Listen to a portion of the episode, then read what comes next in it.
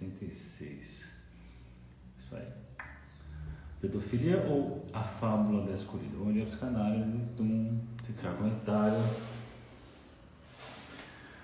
Bom, então hoje eu estou aqui naquela sala, no dia março, aquela sala que dá eco. Aí o pessoal dúvida assim, está dando eco. Eu sei que está dando eco, mas eu não sei como resolver o problema dessa sala. Por quê? Porque ela precisa ser reformada, porque ela está entrando água ali e aqui. Mas tudo der certo, até o fim do ano vai se acertar. Bom dia, Gica, bom dia, Alessandra, bom dia, Flávia.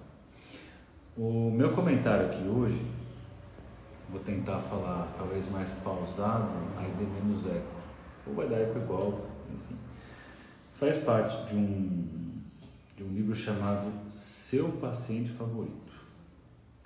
17 histórias extraordinárias de psicanalistas, da editora Perspectiva.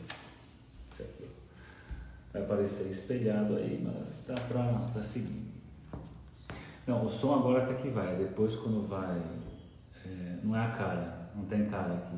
Descobri essa semana, ela subiu e não tem calha, esse é um dos problemas, inclusive. É, então, vamos lá. Então, é a história de. São vários analistas contando histórias, né? As histórias favoritas. E vou contar a história de Helena, tem. A história já é muito legal, porque mostra um pouco das dificuldades que o analista passa também em questões de identificação com o paciente, o analisante, enfim. Porque querendo ou não, né, por mais que cada história seja única, tem muitas coisas que acontecem ali na história de uma pessoa que pode ter acontecido um evento semelhante na sua. Por exemplo, a pessoa pode lá relatar que perdeu o pai de forma trágica e você perdeu seu pai de forma trágica. É a mesma dor, é a mesma, é a mesma coisa, é, você sentiu exatamente igual? Não, mas querendo ou não, o tempo todo que a pessoa fala aquilo pode acionar as suas lembranças, as suas emoções e pode dificultar a sua escuta. Isso pode sujar a sua escuta no sentido de você se contaminar e ficar se vendo o tempo todo. É nessas horas que é tão importante a, a, a, você estar em análise, ter feito análise, mas está em supervisão, né, para conseguir o, o, máximo possível limpar a sua escuta, porque nós nos contaminamos o tempo todo. Tem vários pontos, né? inclusive o Bruce Fink fala isso, eu acho muito legal, porque ele é bem, ele é bem sincero nisso, né? o papo dele é reto, não fica dando uma enrolada, porque quando nós escutamos alguém, necessariamente a gente fica buscando sempre experiências já conhecidas. É, é quase um, sei lá, não chamar de mecanismo, mas é quase um processo natural. Você escutar alguém e ficar buscando correspondência na sua história. Ou história conhecida. Mas veja aí é, o que acontece. Helena é atriz, é uma bela mulher, loira, esbelta, cheia de charme. Alavancou sua carreira sem muito esforço aos 18 anos, em uma novela televisiva que lhe rendeu rapidamente certa fama. E ela então acreditou que tudo seria fácil. Tem 34 anos, atualmente e nada aconteceu conforme esperado. Então, com 18 deu super certo, entrou numa novela, falou assim: agora é só sucesso. É, quantas pessoas já não passaram por algo semelhante? Você faz um negócio assim, nossa, agora decolei e foi só aquilo ali, depois nunca mais veio algo parecido. Tem 34 anos, tá? Não acontece. Após o primeiro sucesso, as coisas pararam por ali, ou quase. Recebe ofertas apenas para papéis secundários passa sua vida a fazer testes como atriz e ouvir negativas, a desempenhar ela que só se, se sente feliz sob holofotes, papéis obstinados, invisíveis. Então é essa pessoa que aos 18 anos, pum, explodiu, chega aí nessa fase e só aparece papel secundário ou papéis invisíveis. Isso é bem interessante assim de ver aquelas pessoas que eram famosas mirins assim, né? Não digo só famosa que ia no Raul Gil, né? Como dizia minha avó, vai com a sua banda de rock no Raul Gil. É isso aí, vamos lá tocar metal no Raul Gil. É... Então não é só essas pessoas, mas quantas pessoas que eram muito talentosas quando crianças, muito sempre nas atenções, muito né, o sucesso ali que era quando criança adolescente, e aí depois vem a queda, né? É claro que acho que para essas pessoas que viveram no meio da fama, a queda ainda é maior, né? Então fica naquele fantasma do, a, do, do famoso mirim, do famoso ator mirim, cantor mirim. Aí tá, ela está exausta disso e, uma, e, é uma das primeiras pacientes do jovem psiquiatra e psicanalista Serge F. Ele lembra que dezenas de homens e mulheres desde então deitaram-se sobre seu divã e que tratou em seu consultório ou no hospital La Petite Salpêtrière, na qual dirige a unidade de terapia familiar inúmeros indivíduos. A maior parte deles, ele diz, desapareceu de sua memória, mas essa paciente ele não se esquece. Quase 30 anos depois, ele lembra dessa paciente. Helena, cuja vocação de atriz estava fracassando, que seduz assim como respira e que sempre está às voltas com amores decepcionantes. Essa é Helena. Helena que certo dia bate a porta do seu consultório parisiense com a intenção de começar custe o que custar, uma análise. Não tem medo do divã, não tem medo da aventura dolorosa que se inicia, ela conhece suas regras e vai se adaptar a elas. E aí veja, ó, maravilhosamente, três vezes por semana, sempre pontual, é durante os 40 minutos uma paciente, palavra-chave, ideal, paciente ideal, entregando-se imediatamente à análise, sem resistência, oferecendo a cada sessão material prodigioso, sonhos, associações, sempre mais combustível para seu jovem analista assim seduzido. Então, é uma coisa que eu falo muitas vezes, todo mundo quer ser o paciente favorito dos seus analistas, né?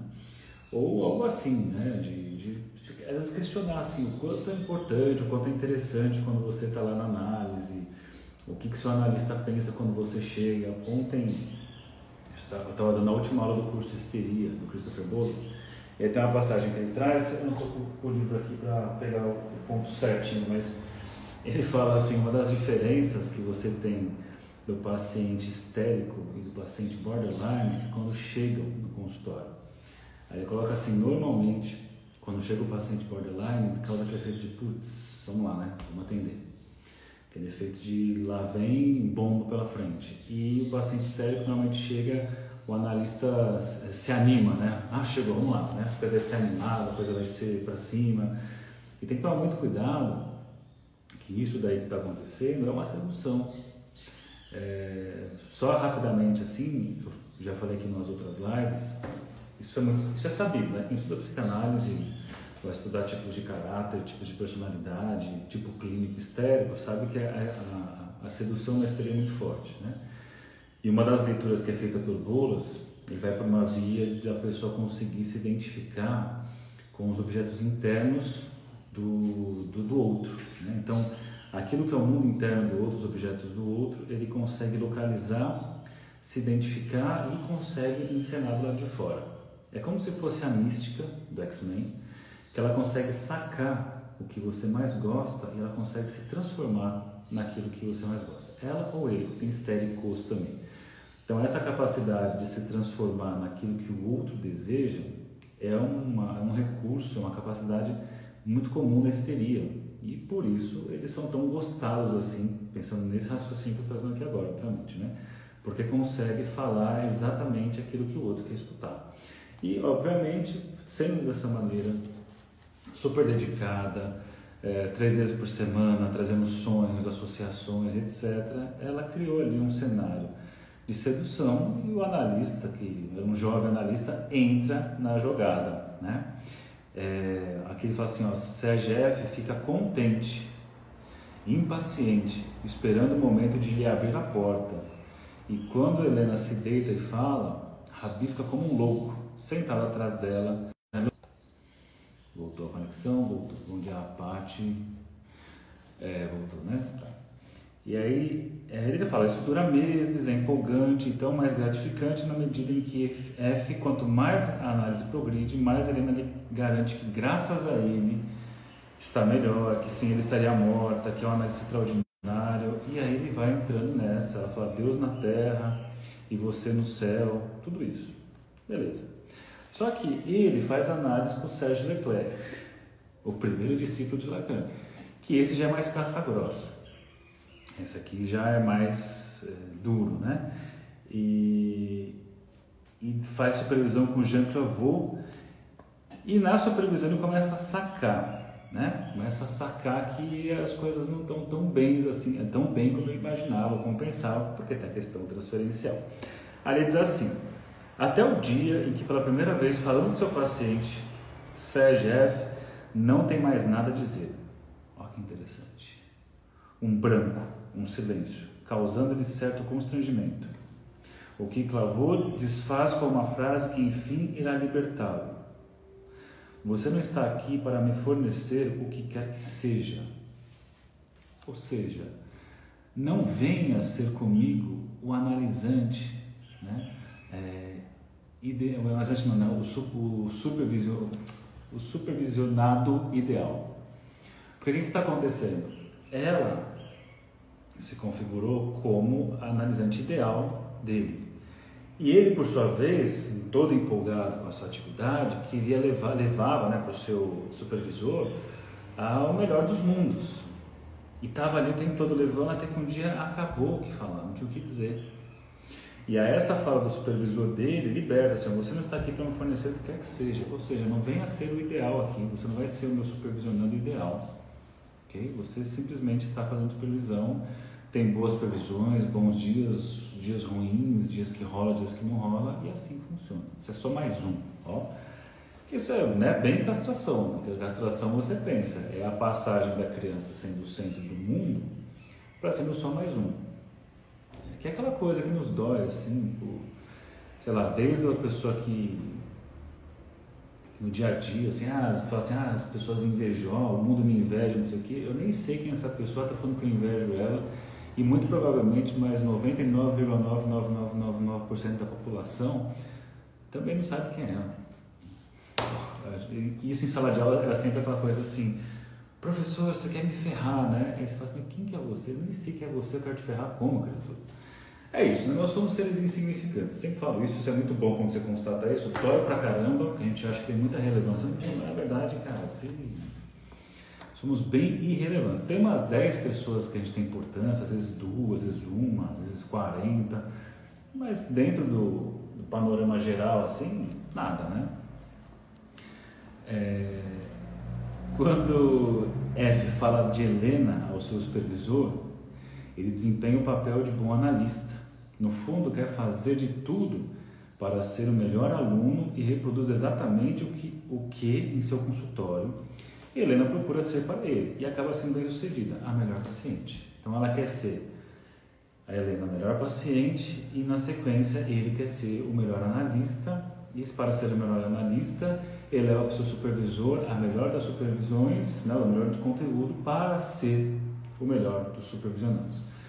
E é muito legal, né, que o, o supervisor dele com mais experiência fala assim, cara, não espero nada de você.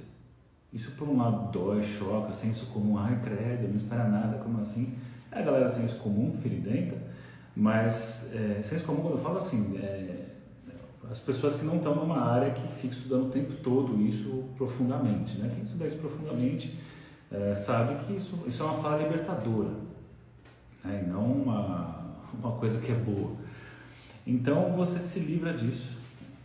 Olha só, aí vai acontecer um ponto aqui.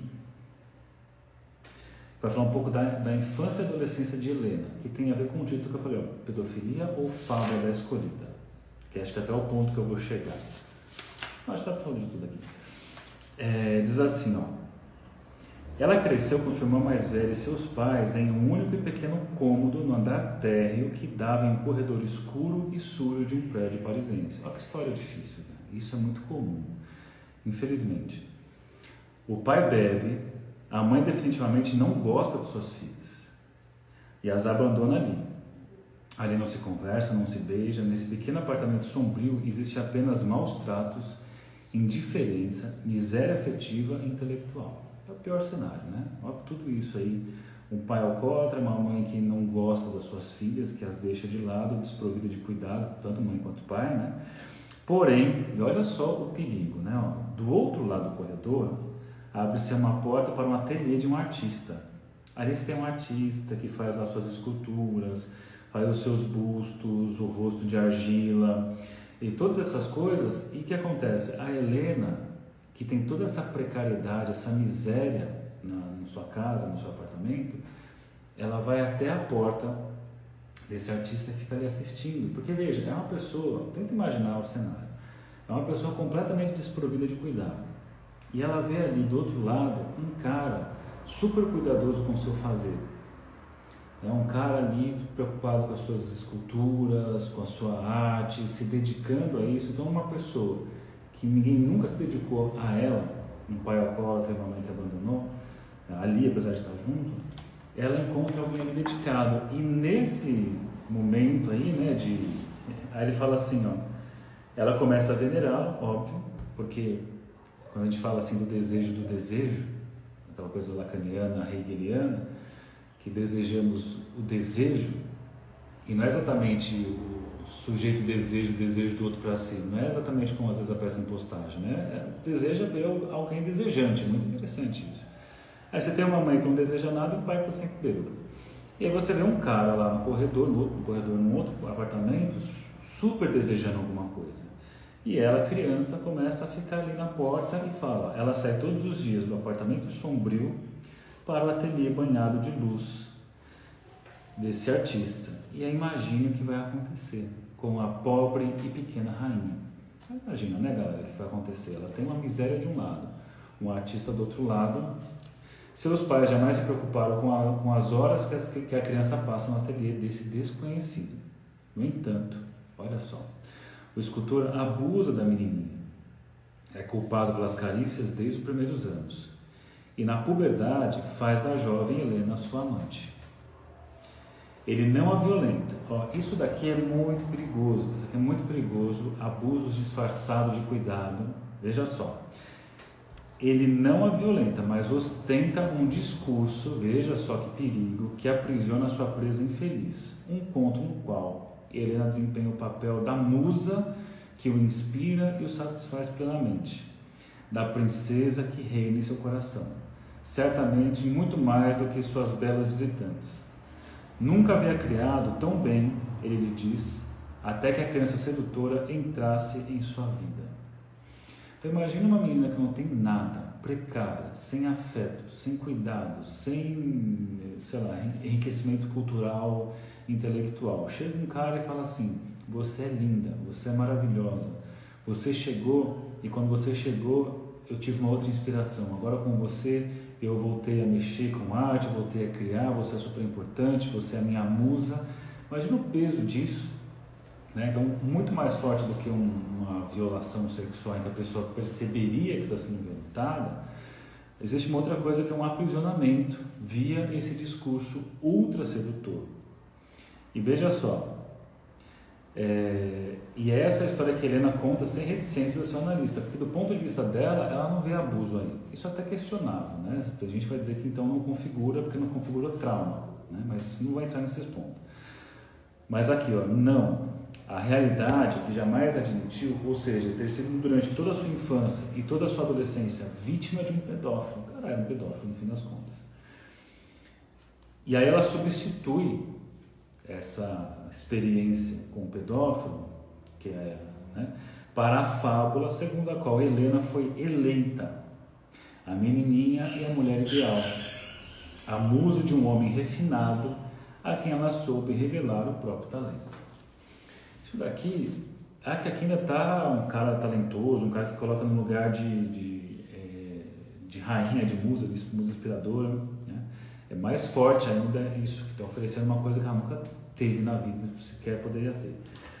Mas isso eu já falei em outros comentários aqui na internet, mas eu não esqueço de um caso de uma criança que era abusada por um pai alcoolista. A casa só tinha um cômodo e eram diversos filhos. Sua esposa, o cara e os, sei lá, 10 filhos, 7 filhos, 5 filhos, uma porrada de filhos. E o cara chegava alcoolizado e abusava dele, né, desse garoto que passava na análise só que agora já estava na adolescência.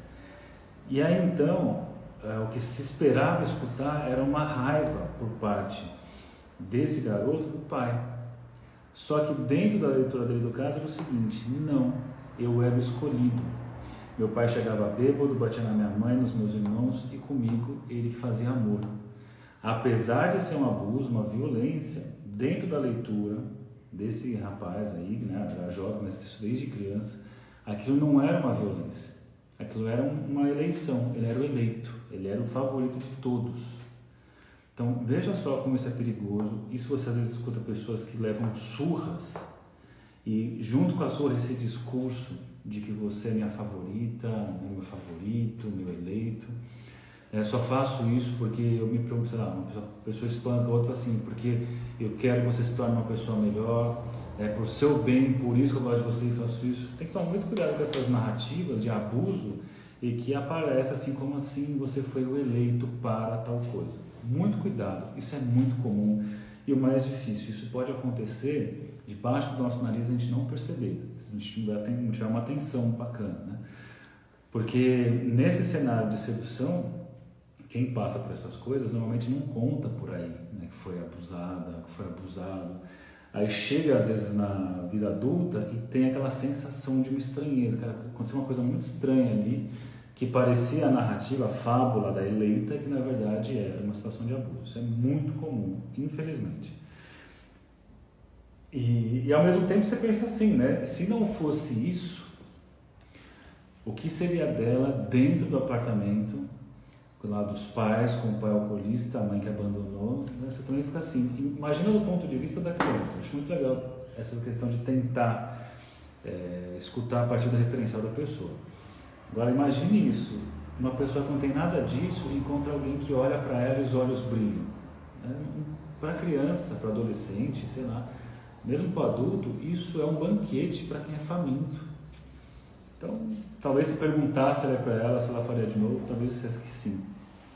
Aí você começa a ver como é muito complexo o negócio, né?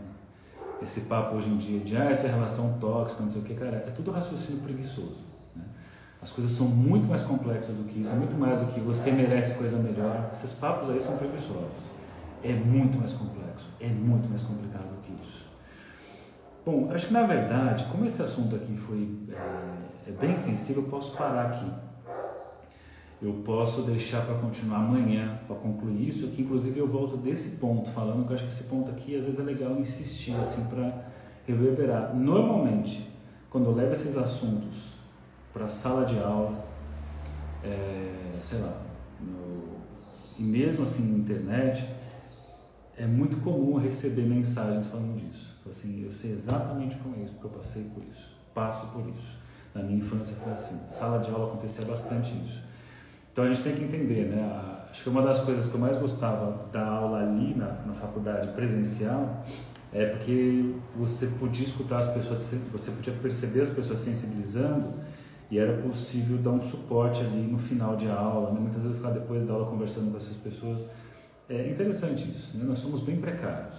As nossas histórias são bem precárias e nós aceitamos coisas assim. É, às, vezes, às vezes é pouquinho, mas é muito para quem não tem nada. Mas só aquele papo assim de ah, fulano, sai dessa, não sei o que, isso não serve para nada, né? Comentários inúteis.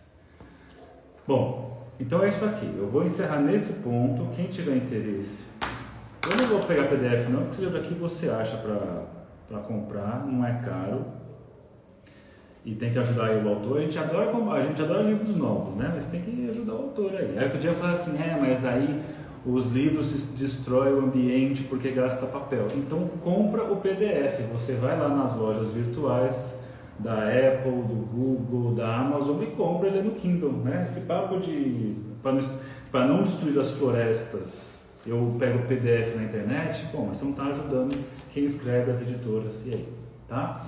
Então é isso aqui, ó. Cursos para leigos, não tem ainda assim de introdução geral.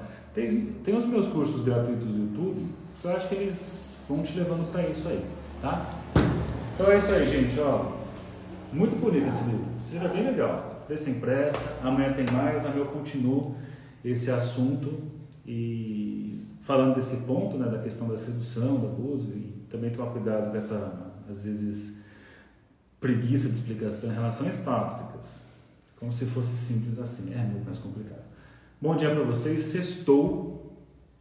E amanhã estaremos aí em mais um Bom Dia Psicanálise. Tchau para vocês e até.